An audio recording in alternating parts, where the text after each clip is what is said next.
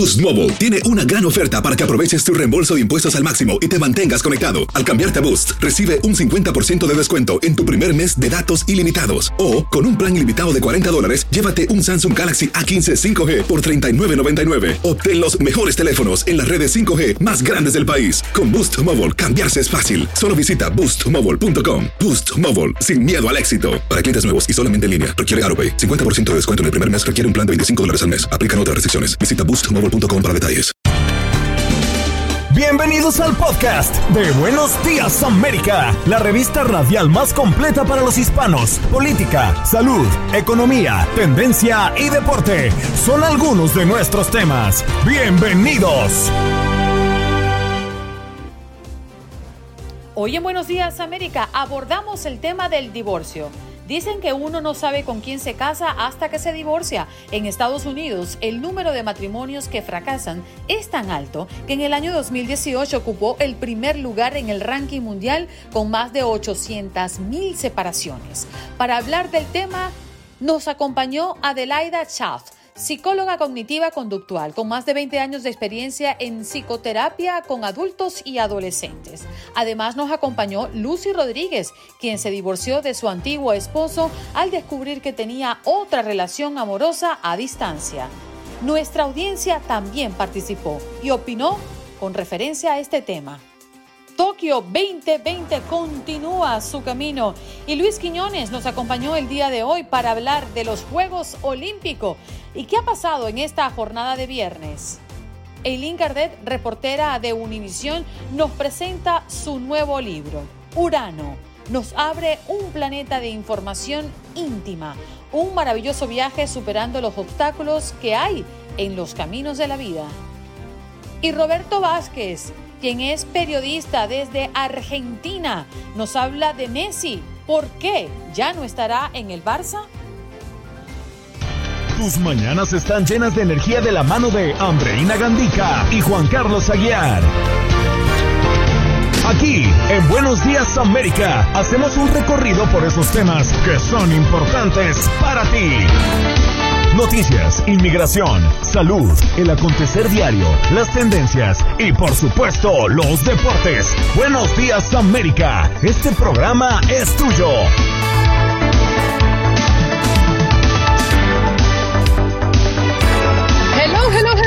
Días América de costa a costa iniciando nuestra tercera hora de programa. Gracias por su sintonía, particularmente hoy. hoy viernes Día de divorcio es nuestro tema del día, ¿eh? No es que hoy es un día para divorciarse, no. Es el día que hemos...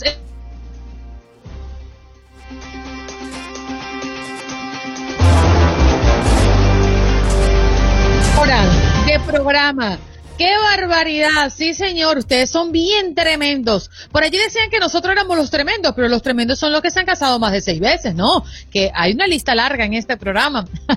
Gracias por compartir su historia con nosotros. Muy buenos días, señor Juan Carlos Aguiar, mejor conocido en los bajos fondos como Indiana Jones colombiano. ¿Cómo me le va?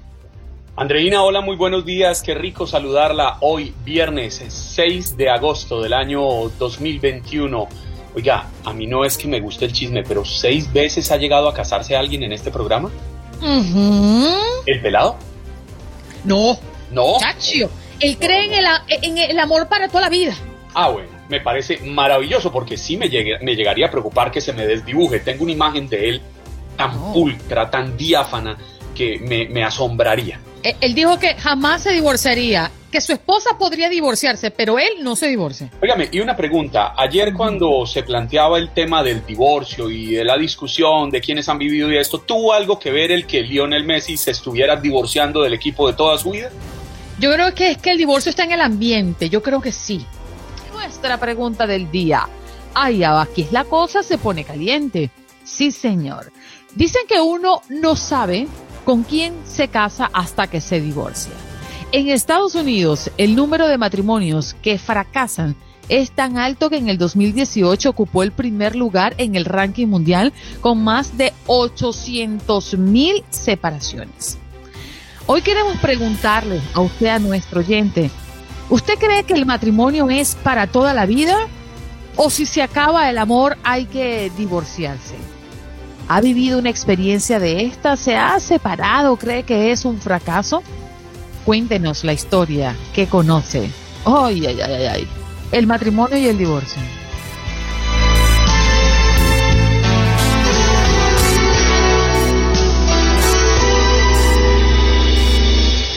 Se nos rompió el amor de tanto usarlo, de tanto loco abrazo sin medida, de darnos por completo cada paso. Se nos quedó en las manos un buen día. Una preciosa canción de Rocío Jurado. Pero bueno, esa es la pregunta del día de hoy. Ay, qué pregunta para cerrar semana. Hoy viernes, que te quiero viernes. 1-833-867-2346. Comenzamos a recibir llamadas. Frankie, muy buenos días. ¿Cómo te encuentras? ¿De dónde nos llamas? Buenos días, Andreina. Ah, te llamo acá de New Jersey, de Elizabeth.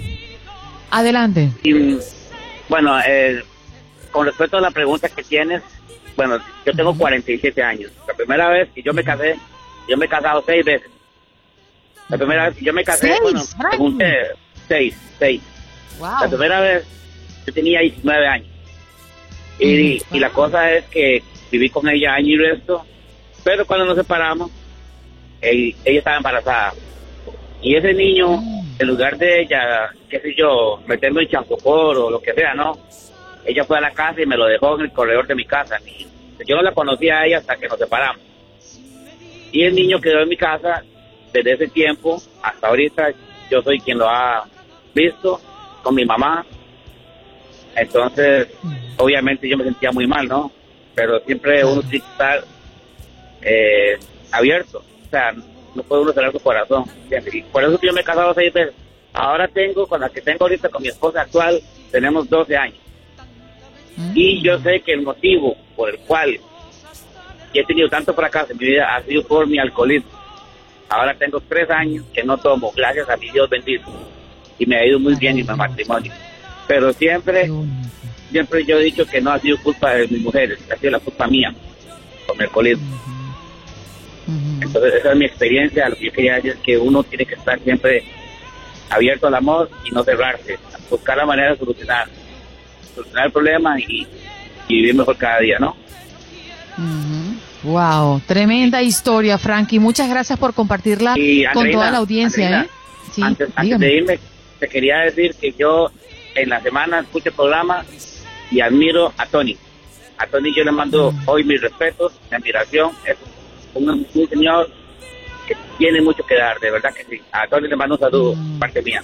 Mira, Eh, eh, Frankie, no, no cuelgues la llamada, porque Tony está en la línea. Entonces tú aprovechas rápidamente y hablas con él y se lo dices. Tony, buenos días, ¿qué tal? Buenos días, mi niña linda, buenos días. Buenos días. Por aquí te tienen un recado, Tony. Tony, yo me llamo Frankie. Sí, Tony, yo, yo estaba diciendo a Andreina que yo a usted lo admiro. Usted tiene es un hombre que transmite positivismo y eso me encanta. Yo pongo, pongo la emisora todos los días y cuando usted habla me doy por servido. Yo lo admiro, mi hermanito. Dios me lo bendiga. Dios me lo bendiga. Amén, mi niño lindo. Tú sabes que igualmente, mi niño, me identifico contigo porque tú sabes también que yo fui un alcohólico y fui un vagabundo y le doy gracias a Dios y quisiera ver a todo el mundo que haga y tome la decisión que nosotros hemos tomado. Ayer mismo le dije a Andreina eso, que me gustaría ver ese talento que ella tiene, sirviéndole a Dios con todo su corazón con toda su fuerza, porque es lo único grande, la única paz, el único amor y la felicidad en medio de toda tormenta que podemos tener es cuando tenemos a Dios en nuestros corazones. Así es, ese es el mensaje mío también, Franklin. Que Dios te bendiga y te ayude a seguir prosperando. Y a, a muchos que están en esa audiencia también, que lo necesitan, que yo sé que están ansiosos también por conocer la felicidad. Bendiciones para todos. Andreina, te quiero. Dios te bendiga. también. Gracias, Frankie Gracias. y Tony. Qué Chao. bonito. Gracias a ustedes dos. Esto es Buenos Días América, ¿eh? Es un punto de encuentro. Es una gran familia. Es ese lugar donde usted tiene todas las mañanas la posibilidad de interactuar, de expresar su opinión, de expresar su cariño. de manifestarse abiertamente, con tanto respeto, con tanta apertura. Sí, eso es lo que acaban de hacer de manera espontánea Frankie y Tony. Qué bonito, ¿verdad? Eh, la verdad lo, comentaba en el grupo de, nuestra, de, nuestro grupo de producción. Qué bonita audiencia. La verdad es que nos inspiran, nos llenan de muchísimas ganas para continuar. Eh, con ustedes se justifica todo lo que hacemos a diario. Y no es una casualidad que esta audiencia ha crecido a lo largo de los años y ha crecido de una manera orgánica, honesta, sincera y natural. Y de eso, créanme, que todo el equipo de Buenos Días América estamos muy orgullosos. En Buenos Días América. Buenos Días América. Tu opinión importa. Nuestras redes sociales. Facebook. Buenos Días AM. Tu opinión importa. Instagram. Buenos Días América AM. Buenos Días América AM. Tu opinión importa. Y ha llegado el momento de conversar con la especialista, ¿eh? Materia de divorcio. Ella es Adelaida Chaff. Vamos a ver si la tenemos ya conectada por aquí. Sí, señor, ya estamos todos allí en nuestra conexión. Adelaida Chaff, psicóloga cognitivo-conductual con 20 años de experiencia en psicoterapia con adultos y adolescentes y especialista en terapia familiar y de pareja. Y también nos acompaña el día de hoy Lucy Rodríguez, quien se divorció de su antiguo esposo al descubrir que tenía otra relación amorosa a distancia. Gracias por compartir su experiencia el día de hoy. Apenas por eso. Qué. Solamente. Por eso hay mucho más. Ándale, ya no vas a contar, Lucy. Gracias por estar con nosotros. Adelaida, gracias. Buenos días. Buenos días, muchas gracias por invitarme a este programa. A mí lo, primero que se me ocurre preguntarle a usted, que es la experta y que tantas, eh, tantos casos eh, pues pasan frente a usted, ¿cuál es la principal causa de divorcio? Bueno, no hay solo una, hay muchas causas mm. por las cuales la gente se está separando, ¿no?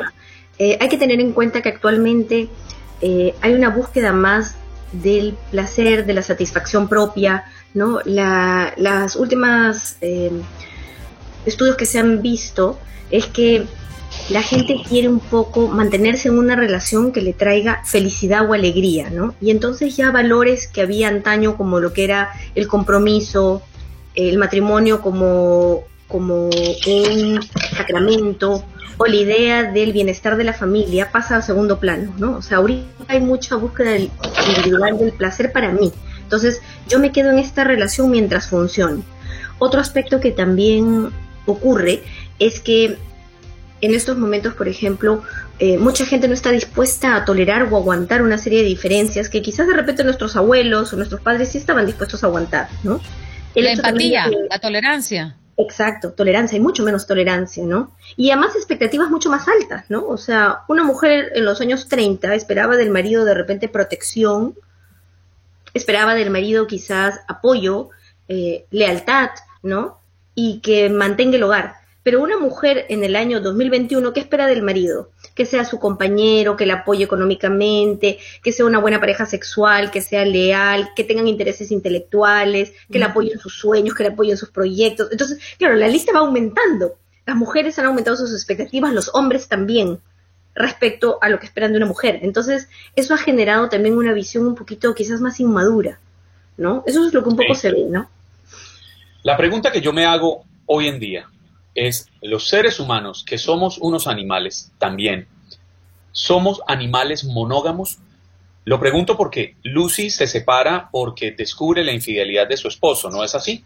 Sí, correcto. ¿Y qué fue lo que sucedió, Lucy? Bueno, yo, yo estaba soltera, visitaba una iglesia, en esa iglesia él también visitaba, era la persona que, que más decía aleluya, santo, gloria a Dios. Yo dije, bueno, este es el hombre que Dios me mandó.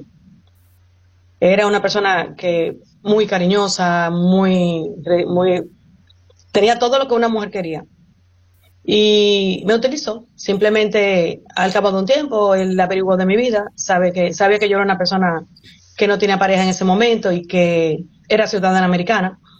Y dijo, bueno, pues esta es la, la que me conviene. Al cabo de cuatro meses solamente nos casamos. Y por supuesto no tenía papeles y yo Me pidió que se lo hiciera los papeles y yo al final enamorada dije que sí, por supuesto dije que sí. Y empecé un proceso de emigración con los papeles de él. Todo estaba perfecto, yo hacía, tenía todas las, las, los requisitos que yo necesitaba. Nos casamos. Ya cuando faltaba solamente un mes, ya para la cita de migración, porque todo estaba perfecto, ya le habían dado su Social Security, ya le habían dado todo. Al cabo de un mes, él dejó el teléfono abierto. En ese momento pasé yo, lo vi. Y encuentro en su teléfono un texto donde tiene una pareja en Santo Domingo, en República Dominicana, de donde yo soy, donde soy nacida. Y entonces ah, tenía su pareja, tenía dos hijos. En los textos decía, ¿sabes qué? Me casé con esta vieja, eh, solamente por mis papeles, pero tú sabes que yo desde que termine con esto voy para allá. O sea, espérame, ten paciencia, a veces no podemos hablar, pero desde que esto se termine ya solamente falta un mes, si has esperado tanto, pues ya espera lo poco que falta. Y me enteré, en ese momento me enteré. Y en ese momento decidí, no, yo no voy a hacer esto. Yo no voy a hacer esto, yo tengo que terminar con esta relación. Me dolió muchísimo, me dolió bastante. Y simplemente cogí mi carro, empaqué unas cuantas cosas. Yo vivía en Nueva York en ese entonces, empaqué mis cosas, las puse en el carro y cogí la 95 Sur para Miami, Florida, y aquí estoy desde ese entonces, que hace cinco años. Entonces, Lucy. perdón, Andreina. No, adelante, Juan Carlos. No, la pregunta para Adelaida, ¿somos o no somos monógamos los seres humanos? Yo creo que es una cuestión de decisión. O sea, el ser fiel es algo que tú vas construyendo en el camino, ¿no? O sea, cuando uno se coloca en la posición de yo nunca jamás me voy a enredar con alguien, es una posición demasiado inocente. La pregunta un poco tendría que ver qué hago cuando yo noto las primeras señales de que alguien me está haciendo atractivo.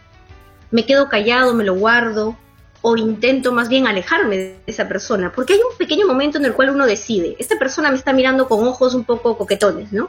Esta persona me busca conversación, esta persona me viene a visitar, ¿no? Está conmigo constantemente. Entonces, ¿qué hago yo si estoy casada? ¿Abro la puerta o no abro la puerta? ¿Marco distancia o no? Esa decisión la toma la persona infiel en ese momento. Y a partir de ahí se desencadena todo lo demás.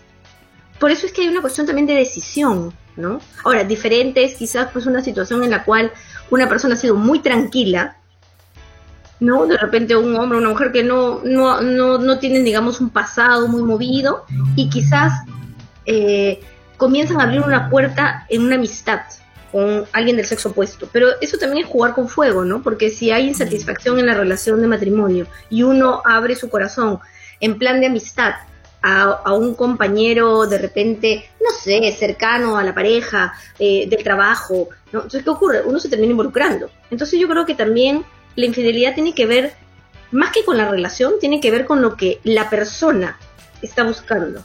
¿no? O sea, qué pasa con su relación, se siente insatisfecho o no, cómo maneja esta poca tolerancia o estos momentos de enfriamiento de la relación. No tiene que ver nada con la persona que es engañada, son procesos que ocurren adentro de la persona que está decidiendo ser infiel.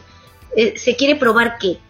Probar que es atractiva todavía, probar que es interesante, le interesa tener a alguien que le escuche, que la contenga, ¿no? Porque hay muchas maneras de resolver un problema de pareja. Decir, siento que no me escuchas, siento que nos hemos distanciado, o no, o no nos estamos llevando bien, pero abrirle la puerta a un tercero no es la manera de resolver un problema de pareja. ¿no? Mm. Lucy, ¿tú nos escuchas? El sonido se oye como con mucha estática.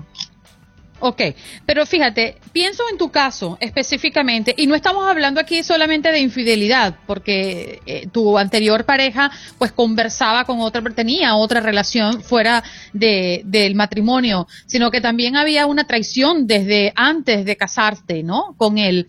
Eso te marca tú hoy por hoy estás casada, has hecho tu vida, te costó conseguir pareja. Es decir, ¿qué tanto te impactó a posteriori lo que te ocurrió con tu primer matrimonio? Bueno, en realidad ese, ese, esa infidelidad yo la descubrí, pero antes de eso también, cuando yo fui a su teléfono, eran bastantes, o sea, tenía muchísimas otras relaciones en el lado. De que me marcó, sí me marcó bastante. Eh, después de eso yo me casé, tengo una nueva pareja, una persona excelente con, con todos los requisitos que necesita una mujer para ser feliz. Sin embargo, al principio me costó mucho, estuve muy pendiente de lo que hacía, de lo que no hacía, ya me fijaba más, buscaba donde no había, solamente para estar segura de que no me pasara lo mismo que me pasó con el anterior. Y sí me costó mucho trabajo. para llegar a la seguridad que tengo hoy en día. Ya es una relación de cinco años, pero el primer año fue sumamente difícil para él, porque yo era la que estaba como, no quiero que me pase lo mismo. Hay personas, doctora, que se casan y se divorcian muchas veces, ¿no? Eh, teníamos a un caso específico de un oyente que nos llamó bien temprano y decía que ya él tenía seis matrimonios. Em, y a mí lo que se me ocurre pensar, cuando una persona pasa por esto varias veces, ¿se convierte en una persona más tolerante o más exigente o más simpática? ¿Cuál es ese perfil de una persona que lo intenta varias veces? Considero que no hay un solo perfil. Yo creo que depende mucho, al final, qué reflexión haces tú después de tu separación o tu divorcio. O sea, qué fue el, eh, de qué manera yo contribuí al problema, de qué manera contribuyó mi pareja al problema, en qué momento nos distanciamos, eh, qué errores cometí, qué pasó con nuestra comunicación, porque la separación es una responsabilidad de dos. Ahora, creo que hay situaciones eh, de repente extremas donde quizás es difícil mantener una relación de pareja, ¿no? O sea, estamos hablando, digamos, de una relación donde hay dos personas que están bien, entonces los dos son corresponsables de que la relación mejore y se vayan enriqueciendo y haya más espacios de amistad, de compromiso, de lealtad, ¿no? Muchas interacciones positivas. Pero en aquellos casos donde de repente uno de los cónyuges tiene un problema de drogas fuerte, alcohol, infidelidades recurrentes, de repente una personalidad donde abundan las mentiras, o, o maltrato, violencia física, violencia psicológica, definitivamente para la pareja es muy difícil mantener esa relación, prácticamente es insano. Entonces yo creo que también eh, depende del caso, ¿no? O sea, hay situaciones donde a veces separarse es lo más adecuado si es que hay esta situación de daño o de maltrato, ¿no? Adelaida, Lucy nos planteaba que ella ya tiene un matrimonio eh, consolidado, que logró encontrar esa felicidad que le fue ajena en una relación anterior. Sin embargo, no todas las personas cuentan con esa misma suerte, quizás esa fortaleza y esa voluntad de Lucy de recuperarse. ¿Qué decirles para que recuperen la autoestima, porque yo creo que finalmente eso queda destrozado tras una separación, la autoestima, en qué fallé, por qué no fui capaz. Uno no se casa pensando que se va a separar al día siguiente. No, no, no. Yo creo que acá es importante un poco, por ejemplo, ayudar a, a tanto a él como a ella a analizar y reflexionar sobre lo que se pasó en su vida matrimonial, a rescatar esta relación de repente de coparentalidad si es que hay hijos en común, el tratar de trabajar en equipo, quizás cada uno individualmente tener una red de soporte, amigos, amistades con las cuales poder conversar o sentir ese cariño, esa lealtad que a veces la persona está con la autoestima, como dices tú, muy dañada, muy golpeada, ¿no? Pero evitando que los hijos sean estas, estas personas de soporte, ¿no? Porque los hijos no están en la condición de poder ser los que escuchen o los que aconsejen a los padres. Y además, tampoco deben ser quienes estén al tanto de todos los detalles de por qué la pareja se separó. Y a veces uno sin querer puede eh, contaminar a los hijos con este tipo de información, ¿no? O sea, un padre sobrecargado o deprimido o una mamá muy sobrecargada con las tareas de crianza pueden estar tendiendo a, a, botar toda esta situación de frustración o de angustia con los hijos, especialmente en los casos de una hija o un hijo adolescente que ya son más grandes. Entonces se termina convirtiendo en algo así como en la mano derecha de la mamá o el papá y a la larga es bien complicado ese tipo de relación, ¿no? Porque ellos no deben ser los encargados de apoyar a mejorar la autoestima de este papá o de esta mamá, ¿no? Hay que buscar otros en, en 40 segundos, doctora, me gustaría que usted diera un consejo a aquellas personas que hoy están pensando en el divorcio, pero hay hijos de por medio y piensan que mantener ese matrimonio cualquiera que sea el problema que esté ocasionando eh, eh, eh, esa mm, ilusión de divorciarse, siempre tienen en mente, pero es que tengo hijos, no quiero causarle esta desilusión. ¿Cuál es el mejor consejo que usted puede dar en 20 segundos? Lo más importante creo que es que papá y mamá deben de trabajar en equipo, no involucrar a los hijos en el conflicto, evitar caer en cosas como las manipulaciones. A veces la mujer molesta puede esconder a los chicos, llevarlos al dentista justo el día que el papá viene a visitarlos, ¿no? O sea, manipula de repente con el tema de no dejarlos ver a, los hijos. El padre puede manipular con el tema del dinero. Entonces, evitar este tipo de situaciones. No hacerlos elegir entre un papá o una mamá quien tiene la razón. O sea, no, no generar una situación de bandos. O estás conmigo o estás con él. No. Los hijos necesitan contacto con ambos progenitores. No hablar mal de la expareja, ¿no? Eh, y dar permiso a los hijos para poder tener un contacto constante con el ex cónyuge. ¿no? Facilitarles en nombre, y verlos, ¿no? En nombre de todo el equipo y por supuesto de la audiencia, muchísimas gracias por acompañarnos, Lucy, gracias por compartir tu experiencia con nosotros. Feliz día. Feliz día. Ahí escuchaban a Lucy Rodríguez. Doctora, muchas gracias. Que tenga un lindo día usted también.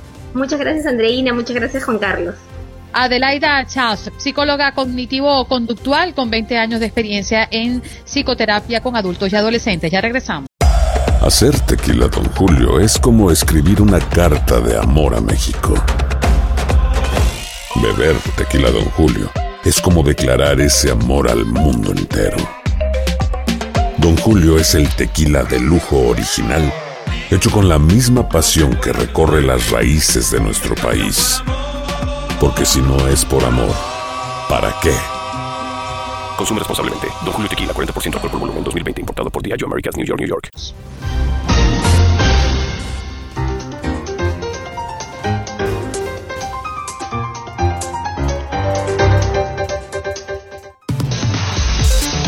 Como dicen los grandes, la liga se gana partido a partido. Partido a partido. En Buenos Días América, Contacto Deportivo. En el verano de campeones. Juegos Olímpicos Tokio 2020. Toda la información que se genera en la gran fiesta del verano, solo en Buenos Días América. ¡Ay, qué maravilla! Estos Juegos Olímpicos que llega a su último fin de semana. Oye, qué rápido ha pasado esto. Luis Quiñones, gracias por estar con nosotros. Estás en mute, cariño. Enciende tu, tu, micrófono. Ay, Dios mío. Perfecto, ahora sí. Ahora el mal de Juan Carlos. No, es que estaba, es que estaba escuchando acá atentamente todo el menú que tenían para el fin de semana. Yo con esos platillos y con esos cócteles me quedo a dieta. No sé, suenan un poquito raros. Mire, raro. Raro es que no te vengas a, tomar chupe en mi casa. Oye, Luis, quiero ¿Usted se imagina, Luisito, que yo hubiera llegado el lunes acá y usted esté escuchando cuando yo le diga, oiga, Luis, ¿usted no se imagina lo que es el chupe de Andreina Gandica? Me desconecto. Eso suena raro, ¿cierto? me desconecto por si acaso. Eh, aquí los peruanos me, entenderán. Sí, y me y escuchaba también eh, que estaban hablando del ping pong, del tenis de mesa, y para que vean, aquí yo los complazco. Ayer fue la final del tenis de mesa por equipos, lo termina ganando, por supuesto, China, medalla de oro, se impone en 3-0 a la delegación de Japón, mientras que por el bronce, eh, China también, pero eh, la delegación de Hong Kong eh, logra vencer 3-1 a Alemania. Así que hay resultados del ping-pong, del tenis de mesa del que hablaban también hace un rato. Yo sé, Luis, que tenemos demasiados temas en la mesa, pero yo quisiera detenerme al menos un minutito para hablar de este mm, sentimiento deportivo, lo que significa la hermandad y, esas acciones que ocurren muy pocas veces y en particular esta que por primera vez en más de un siglo se da en unos Juegos Olímpicos. Deportistas comparten medalla de oro en atletismo. La verdad es que a mí esa, esa respuesta de ese muchacho me dejó con la boca abierta. Él prefirió no irse a una competencia extra para medirse con el que había empatado, ¿no? En ese primer lugar. Háblanos de qué se trata. ¿Estamos hablando de los que saltaron? Sí, de los saltadores. De los saltadores. Eh, yo no, sé nada de deporte, pero les juro antes de que Luisito opine que para mí eso resume el espíritu olímpico. eso y es me que, hizo a mí los Olímpicos de Tokio. Y es que tiene una historia de trasfondo, o sea, eh, hay que ver también por qué el catarí accede a este empate, a compartir esta medalla de oro. Eh, sucedió entre Mutaz Esa Barshim de Qatar y el italiano Gianmarco Tamberi. Este muchacho, este italiano Gianmarco Tamberi, en 2016 llegaba con la mejor marca para los Juegos Olímpicos de Río 2016. Tiene una lesión por la cual incluso hay que colocarle un yeso. Resulta que Gianmarco Tamberi eh, no se rindió. Ese yeso que le colocaron en una de sus piernas lo guardó y le puso una leyenda que decía Road to Tokyo 2020. Le dicen, oye, pero no va a ser en 2020. Tachó el 2020, le puso 2021. Y ese yeso, ese pedazo de yeso, lo tenía ahí en el estadio olímpico. Y cuando se da esta situación con el catarí, lo que sucede es que saltan 2.39, estaban empatados también con el segundo mejor salto. Y el juez le dice, a ver, ya no superan esta marca de 2.39, vamos a empezar a bajar el listón, centímetro a centímetro. O sea, la competencia puede seguir, pero bajando el listón hasta que uno de los dos logre saltar esa marca y, acceder al título. O pueden compartir la medalla de oro. El catarí dice, por mí no hay problema. Y Gianmarco Tamberi da un salto más alto del que estaba dando en competencia. Yo creo que si le miden ese salto cuando le dicen que iba a compartir se la, lleva solo. se la lleva solo. Eh, le salta encima al catarí, lo abraza y no obstante, después de eso, eh, va a esperar porque a los 10 minutos, mientras todavía estaba Tamberi celebrando, cae la medalla de oro también de otro italiano, pero en los 100 metros planos y lo estaba esperando ahí a, 20 metros de la meta, eh, Gianmarco Tamberi. Fue una de las historias sensacionales y que fíjese, quizás si hubiéramos tenido el Estadio Olímpico repleto de público, no hubiéramos podido alcanzar a escuchar eh, exactamente esa conversación entre el juez y los dos atletas. Qué bonito, qué espíritu deportivo. de haberlo sí, la verdad. Sí, la verdad es que es impresionante porque los atletas trabajan y luchan por llevarse la medalla y por ser el mejor de cualquiera y entregan todo. Y a la hora de decidir, ¿quieres aspirar al gran premio o compartirlo? Decir, lo comparto, es un gran gesto de hermandad. Así que eso es lo que genera unos Juegos Olímpicos. Yo creo que el ambiente ayuda mucho para entender que esa es realmente la esencia del deporte en cualquiera de sus escenarios. Bueno, ¿qué más tenemos? Porque nos extendimos mucho con esta historia, pero es que teníamos que contárselas. A ver, rapidito, las medallas de las últimas horas. En el boxeo, el cubano Julio César La Cruz se convierte en bicampeón olímpico al llevarse el título en los pesos pesados, derrotando a Muslin Gatsimadomenov 5-0 eh, en la final. Eh, se impone después de haber logrado el título en Río 2016 en los semipesados y el otro cubano Andy Cruz ganó semifinales, o sea, le queda a Cuba una posibilidad de medalla de oro en el boxeo. En el fútbol, México se llevó el bronce, derrotó tres goles por uno a Japón. Sebastián Córdoba y Johan Vázquez, además de Alexis Vega, marcaron los goles del trío olímpico. En el hockey femenino, la selección de Argentina, las Leonas de Argentina, perdieron la final lamentablemente 3-1 con Países Bajos, pero se quedaron en plata. Eh, fue lo mismo que sucedió en Londres 2012, perdieron la misma final y se quedaron con plata y suman esta medalla a la plata también de Sydney 2000 y al bronce logrado en 2008 en Beijing y en Atenas 2004. Y en la marcha de 20 kilómetros, aquí le vamos a dar por el lado bueno a Juan Carlos, la colombiana Sandra Lorena Arenas logra medalla de plata en la marcha 20 kilómetros, entró por detrás de la italiana Antolena Palmisano a solamente 25 segundos de diferencia. Mientras que en el voleibol de playa para mujeres, Estados Unidos derrotó a Australia en la final y se convierte en medalla de oro. Sigue muy pero muy cerrada la lucha en el medallero por la primera posición. China sigue en el primer lugar con 34 de oro, 24 de plata y 17 de bronce, pero ya la delegación de Estados Unidos está pegadita con 31 de oro, 35 de plata, 30 de bronce y Japón 23, 10 y 15. Cuba por Latinoamérica en el lugar 13 con 6 de oro, 3 de plata y 4 de bronce, sumando esta del boxeo en la madrugada. Brasil en el 16 con 4, 4 y 8. Luisito, gracias por estar con nosotros cada mañana. Nos queda poco y me entristece porque a mí los Juegos Olímpicos me encantan estamos disfrutando, así que este fin de semana aprovechenlo al máximo con estos Juegos Olímpicos de Tokio 2020. Estaremos ya actualizando el, resumen final de cómo quedó todo el, fin de semana. El domingo va a ser el cierre con la maratón y por supuesto la ceremonia de clausura que siempre hay que seguirla. Mira Luisito, venga, venga para Miami para que conozca el chupe de Andreina Gandica. Eh, no me da tiempo este fin de semana. Yo creo que tiene miedo. Luisito tiene miedo, tiene cara de temor. No, no me, da, no me da tiempo a llegar este fin de semana. Más adelante, más adelante voy por allá. Chao, Luisito. Chao, Luisito. Ay, cuídense, buen día. Oye, Luisito está bueno para el tema de ayer, decir que no. ¿Te recuerdas, no? Eh, el decir que no a veces cuesta. Es duro, es duro. Ah, a veces no me da tiempo. Bueno, nos vamos de inmediato con Eileen Cardet, periodista de Univisión 23 Miami, pero es que hoy no nos viene a hablar de lo que pasa en Miami, nos viene a hablar de una propuesta literaria. Urano se llama el nuevo libro de Eileen Cardet. ¿Cómo estás, Eileen? Andreina, más bien, muy contenta. Juan Carlos, saludos y saludos a toda la audiencia. Sí, efectivamente, mi primera novela es una trilogía, se llama Urano. Eh, para mí es la verdad que un sueño hecho, hecho realidad porque la escribí muy rápido, en seis semanas me llegó la idea y simplemente empecé a escribir y después de eso la engaveté por casi dos años, ¿no? Eh, y ahora pues nada, la veo salir a la luz, ¿no? Y afortunadamente la crítica ha sido buena, es fuerte, es denuncia social, es, tiene mucho de erotismo, tiene mucho lenguaje sexual, ¿no? Pero es parte de la denuncia y son casos que yo he conocido a través de los años de, de periodista, ¿no? Pero es todo como que envuelto en una novela de ficción. ¿Cuáles son esos tabús que se, que se, que se ven evidenciados allí en este libro? Porque entiendo que abre ese mundo, ¿no? Adicciones, sombras. ¿Cuáles son esos temas puntuales que tocas? Que sé que son varios.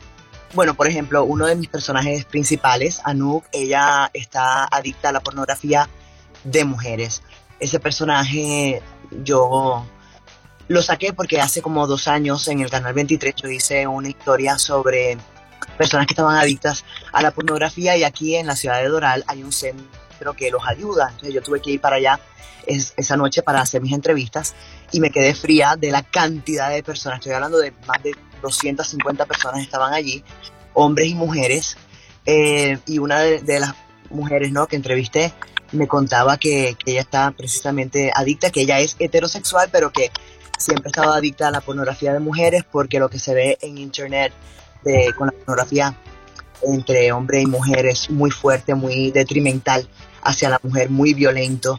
Y, nada, de ahí, o sea, de ahí cogí parte de ese personaje y así fui cogiendo, ¿verdad? La adicción al vino. Eh, tengo un personaje también que es sádico. Uno se va a enterar por qué.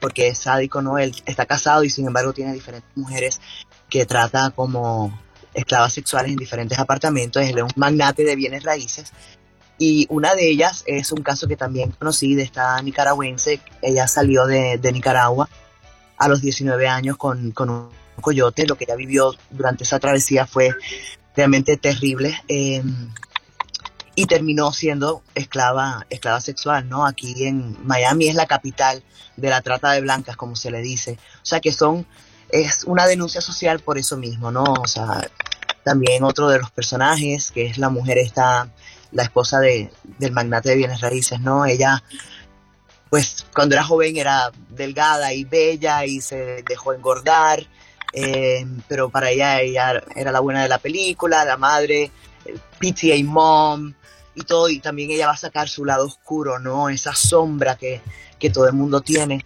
Eh, la película, la novela, pues trata así como mucha psicología humana. A mí me encanta Carl Jung y, y bueno, es parte de.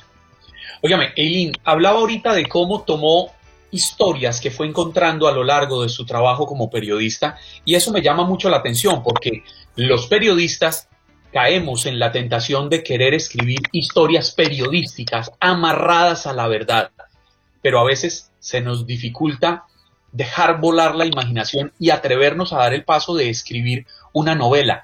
Fue muy dura esa transición de despojarse de la, del vestido de periodista y ponerse el traje de novelista para lograr imaginar y recrear en la mente?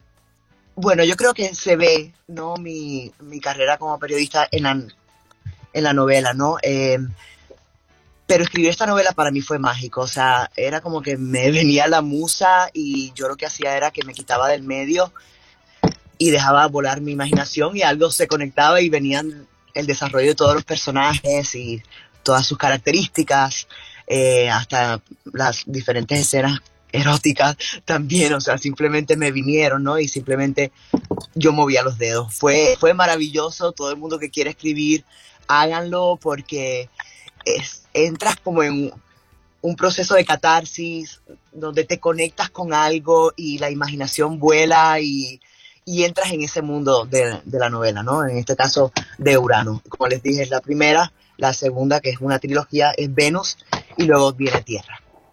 ¿Podría hacerte una pregunta picante? Claro, por supuesto. ¿Estas fantasías están relacionadas con la vida personal de Eileen o nada tiene que ver? No, yo no estoy en esa novela, para nada. Mm. Pero son personas que sí he conocido, ¿no? Y que conozco. Obviamente cambiado los nombres. Todos tenemos fantasías, Eileen. déjela que imagine, todos tenemos fantasías. Todo el mundo tiene sombras, todo el mundo tiene, claro que sí, por supuesto. Bueno, Eli, ¿dónde podemos? ah, bueno, es- adelante. no, eso es lo que ¿Dónde, quería dónde, saber dónde? porque yo quiero, yo quiero salir ya a comprarlo. ¿Dónde podemos encontrar Urano? Pues Estoy mira, entrando se en Amazon. en Amazon, en Barnes and Nobles. Voy a tener la presentación aquí en Miami el 20 de agosto. Están invitados en Books and Books a las 6 de la tarde. Se está vendiendo en Books and Este, Books esta también. Books and Books es la que queda al frente del consulado En colombiano.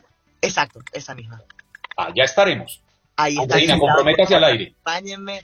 eh, viernes 20 de agosto, marquen su agenda. Va a estar Ismael Cala, va a ser quien me va a hacer la, la- la presentación. Eh, y nada, afortunadamente está disponible en todos lados, sí. Ok, bueno, Así entonces voy a intentar comprarlo a ver si me lo leo y estoy tan rápida leyendo como tú escribiendo. Oiga, porque además, Deja saber qué te pareció. no, es que además eso, eso es impresionante. Seis semanas. ¿Y qué pasó? Sí, El- simplemente me vino, me vino la idea y no pude hacer otra cosa. O sea, eh, de nuevo, es a las personas que les intimide analizar o ver el erotismo humano. Eh, la novela no es vulgar, pero sí tiene alto contenido sexual. Las personas que no les gusta ese tipo de temas, no Eh, explorar el erotismo humano, pues saben que no es una novela para, para ustedes, pero de nuevo es una denuncia social cargada de, Sí, pero de hay una, hay una duda con la que yo no me quiero quedar. Ajá. Ay, ¿Qué ay, santo? Dios. ¿Qué pasó en esos dos años? En seis, en seis semanas lo escribe y lo engaveta, según sus propias palabras, dos años. ¿Qué pasó en esos dos años? pues tuve que lidiar con, con el programa del miedo, como yo le digo, ¿no? El programa del miedo tienes, son 108 miedos que conforman, ¿no? El, ese programa. El miedo a la crítica, a que me digan que eh, como escritora, yo estudié literatura también, además de periodismo, ¿no? Em, pues que la novela era demasiado fuerte, eh, que me criticaran, que pensaran que yo estaba en esos personajes, que pensaran que, que- que yo había escrito sobre mí.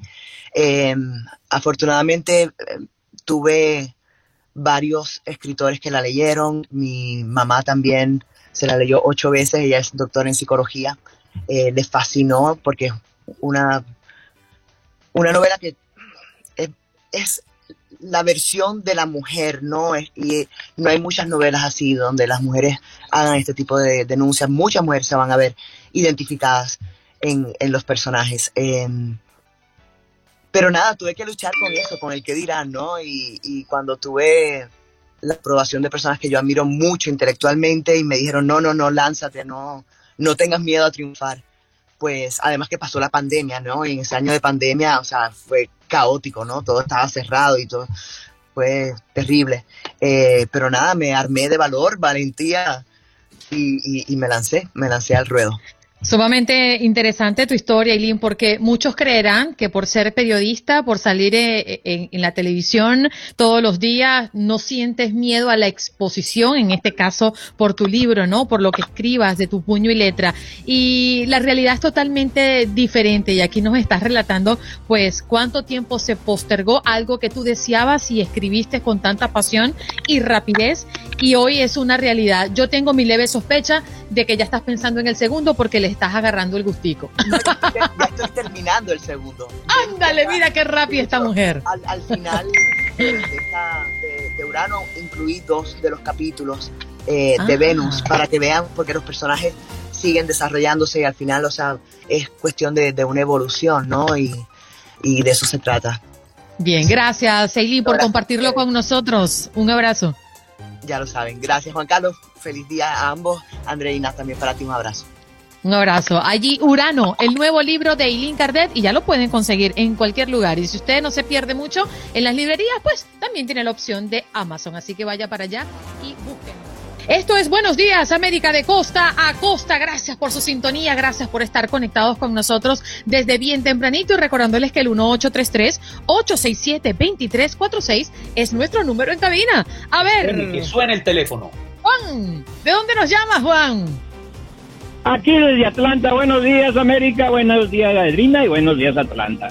Oye, este, bueno, yo quería comentar acerca del, del divorcio, los matrimonios, mi segundo matrimonio, pero yo llevo 40 años de casado, la pregunta yo que tenía para los diferentes ah, grupos étnicos, ¿sería una parte de la, de la causa de divorcio o simplemente la, la revelación de la mujer, la liberación de la mujer en los 60 que trajo a fin de tanta de tanta esclavitud dentro del matrimonio, porque para mí el matrimonio, mi esposa no es mi, no es mi esclava, no es mi sirvienta, somos compañeros y yo he tratado de vivir mi segundo matrimonio, llevo 40 años y, vivo feliz, feliz de la vida, sin celos, sin nada, nada, compartimos todo y somos de diferentes culturas. A lo mejor eso es una causa, pero si me dijeran a mí que vivía en este tiempo, me gustaría vivir en este tiempo, que no hay ningún compromiso, a la tercera que la conoce están viviendo juntos. ¿Eso parte del matrimonio también o simplemente es una relación? Mm, bien, gracias por conectar con nosotros, Juan. Sí, te estamos escuchando. bueno, yo creo que eh, cada relación es diferente, cada relación es única, creo yo. Pero yo creo que lo, lo que él pregunta es si el vivir juntos se convierte en un matrimonio, y yo creo que sí, Andreina. Entre otras cosas, le puedo, le puedo poner el ejemplo colombiano después de dos años de vivir juntos, se convierte en una sociedad conyugal de hecho. Que le llaman concubinato, ¿no? Ya ante la ley es un matrimonio. El concubino, ese es el término que se le usa al menos en mi país. Concubinato. No sé, no, sé. para mí, yo viví muchos años con mi esposa antes de casarnos y yo la presentaba como mi esposa o mi señora. Porque yo vivía con ella y era mi esposa. no creo que no era un papel o la firma en un papel, la que me daba el estatus, era lo que yo sentía y lo que ella sentía, lo que nos convertía en esposos. Como dicen los grandes, la liga se gana partido a partido. Partido a partido. En Buenos Días América, Contacto Deportivo. Bueno, estamos con Roberto Vázquez. Qué bonito volverte a encontrar acá en Buenos Días América. ¿Cómo estás, Roberto? ¿Qué tal amigos? ¿Cómo están ustedes? ¿Cómo anda esa mañana por ahí? Vi chicos, vi, familia. Con el corazón partido desde ayer. ¿Qué fue lo que pasó? Parece que todo estaba listo para la oficialización y ¡boom! De repente el Barcelona lanza ese comunicado a través de sus redes sociales y su página web diciendo que no hubo acuerdo y no hay manera de retener a Messi en el Barça. Si el Barça quería y Messi también, entonces, ¿qué fue lo que impidió que no tuviese la pulga ya? Bueno, eh, yo quisiera arrancar con una frase sobre el fútbol que todavía está en litigio de saber si la dijo el técnico italiano Arrigo Sacchi o el jugador ex Real Madrid, campeón del mundo con Argentina, Valdano, que es el fútbol es lo más importante de las cosas menos importantes. Y cuando pasan cosas como esta, nos damos cuenta que todo el mundo habla de algo relacionado con el fútbol, pero que estamos obligados a conocer la entretela. Es decir, esto viene de hace un tiempito atrás. Como vos decís, Andreina, tanto Messi como el Barcelona tenían la intención.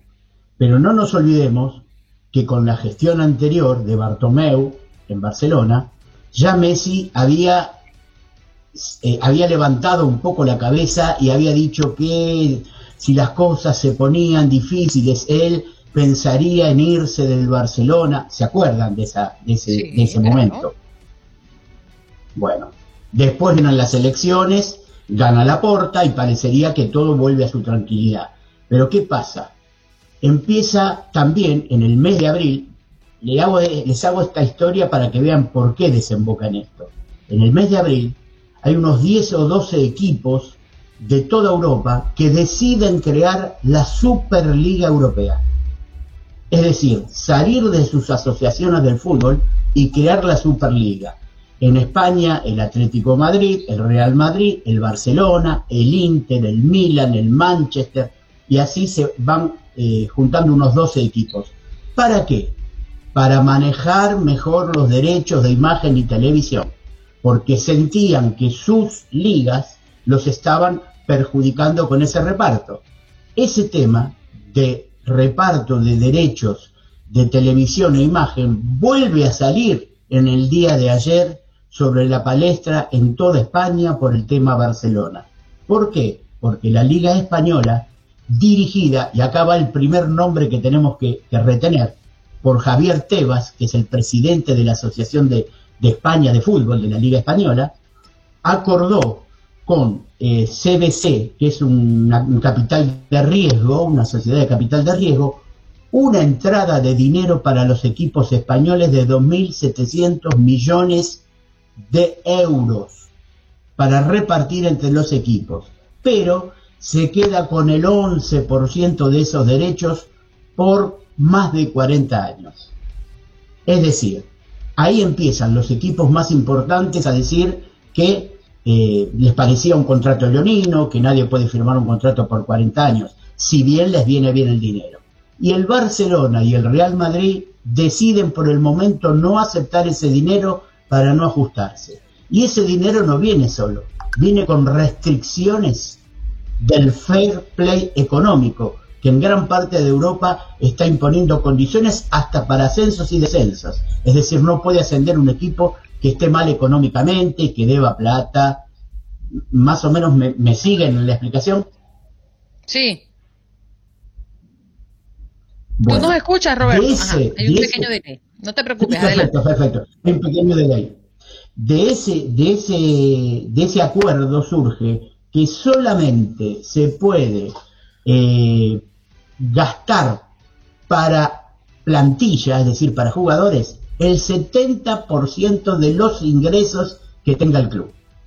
Y para este caso, Messi, con contrato finalizado el 30 de junio, es un jugador nuevo. Es decir, Messi el 30 de junio, el primero de julio, digamos, jugando la Copa América, podía haber dicho, y en ese momento se comentó, bueno, me voy a ir al Barcelona, voy a arreglar con otro equipo. Es decir, que para este contrato es uno de los nuevos jugadores. Y el Barcelona tiene un déficit tremendo en sus arcas, producto de las gestiones anteriores, según dijo hoy Laporta en, el en, la, en la conferencia de prensa que dio.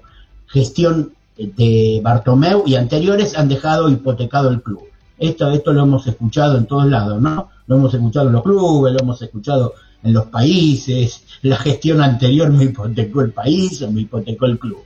O sea que en esta restricción, pese al acuerdo entre Barcelona y Messi, recordemos que Messi se había bajado el salario casi al 50% de lo que venía cobrando y firmó un contrato en el cual se obligaba, firmó de palabra, acordó el padre de Messi, Jorge Messi, y Laporta, acordaron un contrato en el cual él se comprometía y se obligaba a jugar dos años y el contrato se lo iban a pagar en cinco, para que no fuera tan doloroso para el Barcelona pagarlo eh, cash, digamos.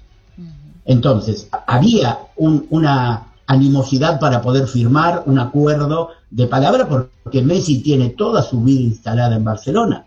Eh, de esto no cabe duda, sus niños, su señora está muy cómoda.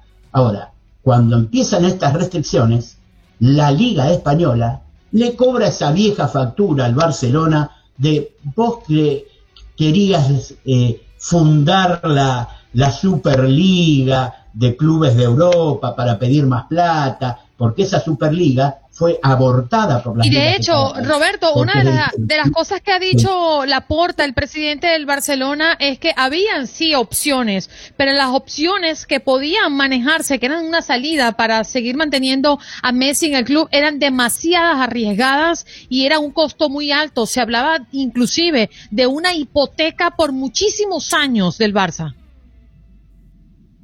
Claro, porque ese contrato que yo te estoy comentando, que yo les estoy comentando, eh, es ceder sus derechos de televisión, sus derechos de imagen, que, en el cual está incluido Messi, porque Messi estamos hablando, y esto es un dato que, yo publiqué en redes que la verdad me llamó la atención, y es todo de este último mes, del 5 de julio, se publicó que lo que tributa Messi en España, ¿se acuerdan que había tenido problemas de, tributo también? Que el padre tuvo que ir a declarar. Bueno, una vez regularizada esa situación, Messi tributa en España el equivalente a 120.000 ciudadanos españoles de clase media. O sea, para la para Hacienda de España también es un, llamadito de atención. O sea, se me va una persona que me aportaba tanto dinero. ¿Por qué? Porque aún resignando lo que resignaba Messi y prorrateando ese contrato, Messi seguía siendo un aportante de, en mayúsculas, digamos. ¿Qué es lo que pasó? Estaba todo acordado. Yo, eh, lo único que yo dudo, este, Andreina, Juan Carlos, es que esto haya explotado tan rápidamente. Es decir, que ayer hubiera un comunicado oficial y que hubo una conferencia de prensa confirmándolo. Venían charlando esto de los acuerdos del CBC que compraba eh, los derechos y que les daba el 10%, esos 2.700 millones de euros, ojo, que se imaginarán que están repartidos entre clubes de España, pero no cobrarán todos igual. Mm. Roberto, eh, la pregunta que, en lo sucesivo es lo que corresponde. ¿A dónde se podría ir Messi? ¿Quién podría pagarle tanto dinero a estas alturas cuando ya estamos en el mes, al término del mes? Debería estar ubicado en algún en algún club. ¿Cuál consideras tú que sería ese destino para, para Messi? solo queda un equipo que tenga ese dinero para pagarle, creo yo, y es el Paris Saint Germain porque ¿qué otro tiene esos recursos? Sí, el Paris Saint-Germain eh, tiene muchas cosas a favor en esta. Esto se debería definir, como decís Andreina, al 31 de agosto. El 31 de agosto cierran los mercados de pases de las grandes ligas, o sea que debe estar definido. El Paris Saint-Germain tiene varias ventajas. Primero, un grupo de amigos deseosos de recibirlo. Hemos visto a Fosto en sus vacaciones con Di María, con Paredes, con Neymar, que no hace más que decir cómo me gustaría volver a jugar con Lío y también Berratti, que estuvo en las, en las vacaciones junto con él. Y no es un dato menor también que el director técnico es Poquetino, otro argentino, que tiene pasado en Newell, la ciudad de Rosario, como, de donde viene Messi, que parece que no, pero estas cosas, sobre todo a los 35 años, debe empezar un poquito. Eso y las grandes necesidades que tiene el PSG de tirarse a buscar eh, la Champions ¿Qué es lo que le falta? Es decir, ¿qué es lo que tenemos que hacer? Y bueno, tenemos que traer a Messi. Yo creo que es el principal candidato. Por el otro lado, el Manchester City también tiene algunos puntos de referencia. Está armando un muy buen equipo, viene de ser campeón en la Premier League, tiene a Guardiola, un viejo conocido de Messi, de sus momentos de máxima gloria. Que siempre ha jugado porque Messi se vaya al Manchester City. Claro, o sea que también es una posibilidad. Y yo, humildemente, por, por algunas cosas y por las relaciones que tenemos y, con los colegas que hablamos dentro de, tu DN mismo, si, si, la cosa no se concretara, dejaría algunas fichitas para, para ir a jugar a, la Liga de Estados Unidos, porque la MLS ha crecido mucho, porque Beckham está interesado en llevarlo al Inter Miami, porque eh, hay muchos argentinos jugando. Yo creo particularmente que eso sería una decisión de Messi para dos años más adelante. Eh, en mi plan mental creo que en dos años más Messi podría estar jugando en la MLS y en un añito más volviendo a retirarse en Newell's Old Boy de Rosario, donde no pudo debutar en primera división porque jugó solamente en la cantera y se fue para España. Ese más o menos el panorama. Esto se tiene que definir en este mes. Eh, en la Argentina fue etapa de todos los diarios en muchos lugares del mundo fue tapa de todos los diarios, porque bueno, porque estamos hablando del mejor jugador que justo acababa de ganar un título que se lo debía a sí mismo, que era ganar la Copa América por la Argentina. Sí, señor, un título con su selección. Roberto, muchas gracias por venir y contarnos este proceso que para muchos suena muy engorroso, pero es que sí, hay que explicarlo para que la gente entienda de dónde viene tanta confusión y el por qué. Si dos fuerzas poderosas y quizás las más determinantes, el querer tenerlo en casa y Messi querer estar allí, pues no se puede concretar por un tema de dinero. Es simplemente eso. Gracias, Roberto, por estar con nosotros. Gracias a ustedes y que tengan un, buen fin de semana. Bien, allí escuchábamos a Roberto Vázquez, periodista desde Argentina, hablando del por qué Messi ya no estará más en el Barça. Gracias por acompañarnos en nuestro podcast. Buenos días América. Y recuerda que también puedes seguirnos en nuestras redes sociales. Buenos días AM en Facebook y en Instagram. Arroba Buenos días América. AM. Nos escuchamos en la próxima. Aloha mamá, ¿dónde andas? Seguro de compras. Tengo mucho que contarte. Hawái es increíble. He estado de un lado a otro con mi unidad. Todos son súper talentosos. Ya reparamos otro helicóptero Blackhawk y oficialmente formamos nuestro equipo de fútbol. Para la próxima te cuento cómo voy con el surf y me cuentas qué te pareció el podcast que te compartí, ¿ok? Te quiero mucho. Be All You Can Be, visitando goarmy.com diagonal español.